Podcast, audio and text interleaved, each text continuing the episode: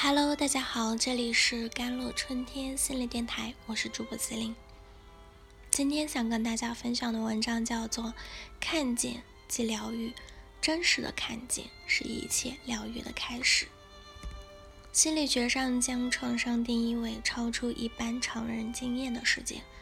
每个人的一生都会或多或少的受伤，创伤本身并不可怕，学会客观的看待它。并通过自己的努力疗愈与转化，就会将创伤化为今生宝贵的财富。提到心理创伤，我们就会想到战争、洪水啊、地震啊、火灾啊及空难等等。其实，心理的创伤远远不只是这些强大的事件，在我们日常生活中可能会长期经验到的忽视啊。就是情绪的虐待、躯体啊虐待或者暴力，都会促进心理创伤的形成。尤其是现代人浮躁的心理，更容易造成心理创伤的发生。心理创伤发生以后，我们要怎么办呢？如何疗愈、清理自己？如何在创伤中蜕变，活出真正幸福的人生？今天给大家介绍六种实用的疗愈的方法。第一种，觉察过去的伤痕。心理调节的第一个步骤就是自我觉察，了解自己在成长历程中曾发生的事，并用在现在的眼光去见识、回顾心理历程很重要。从心理学的角度来看呢，是一个人特别愤怒或者过度受伤的情绪过激反应，通常是与小时候的原生家庭有关的。人要学习用现在的较成熟的、更客观的立场审视过去所发生的事情。有的人是电脑型，凡事用逻辑分析，过度运用理性，以隔离感情的方式保护自己，不和别人互动，也不把心事告诉别人，似乎离群所居，很难与人深交啊。有的人是小丑型。虽然表面上嬉皮笑脸，却从不开放自己的内心。他可以把你逗得哈哈笑，可是根本不分享心事。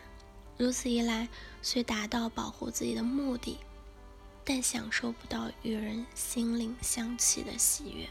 第二点，写情绪日记，能更了解自己。除了了解上述基本的心理防卫的方式之外呢，我们还可以多看书，多听有关人际啊心理的演讲，也可借情绪日记与生命线分析，更深入了解自己的情绪以及他人之间的心理互动。尝试写情绪日记啊，仔细思索生活中到底有哪些事会让你有情绪过激的反应，把这类事情记录下来。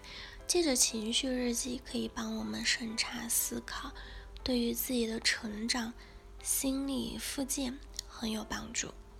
运用生命线回溯过去，追溯记忆中悲伤或者快乐的事情和过去的家庭历史，可以做生命线的分析，或者是心理历史的分析。方法如下：在纸上画一条横线。左端写零岁，右端是现在的年龄。线的上方记录生命中的比较喜乐、有的建设性的事件，下方则写下曾受伤的历史。好了，我们第四点就是找到一个安全的人，保守秘密。情绪性或者经验上的学习呢，是远胜过只在知识性上的学习。当你在回顾时，身旁最好有个安全的人。这个人是很了解你的朋友，也是可以让你做真正自己的人。这个人可以是亲人、朋友，也可以寻找专业的心理咨询师的帮助。当我们能真正倾听、接纳、了解彼此时，便在其中获得医治。而这种心灵的香气啊。去矫正性的情绪治疗经验，是心灵医治过程中最重要的一环。改变生命密码，重塑自我。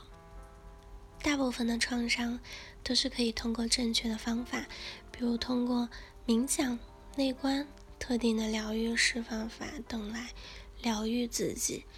但有一些比较深沉的创伤啊，则需要借着专业辅导帮助你走出伤痛。你可以加入某些值得信赖的疗愈的课程，或者是团体入工作坊。共同来进入疗愈，有人同行，便不觉得那么孤单，也更有力量面对难题。在治愈心理创伤的过程中，如果所遇到的只是些小小的不愉快，可以自己进行调整；或者是比较大的伤害，譬如曾被袭击、死亡恐惧、性侵害等等，就需要找专业的人员、心理咨询疗愈师来协助了。但不管是运用哪种办法，不管曾经的创伤有多大，请你一定相信，它都可以被疗愈、被穿越。只要如今的你愿带着一点点勇气、一点点耐耐心啊，去探索和疗愈内在受伤的部分，像拥抱一个受伤的孩子那般去拥抱你的内在，一切的伤痕都会随着疗愈与成长。慢慢被抚平，成为你今生丰富阅历中宝贵的财富。疗愈与蜕变，从任何时候开始都不晚。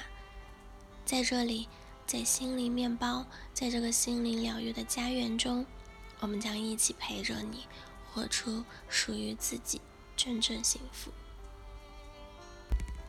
好了，以上就是今天的节目内容了。咨询请加我的手机微信号：幺三八。二二七幺八九九五，我是 Celine，我们下期节目再见。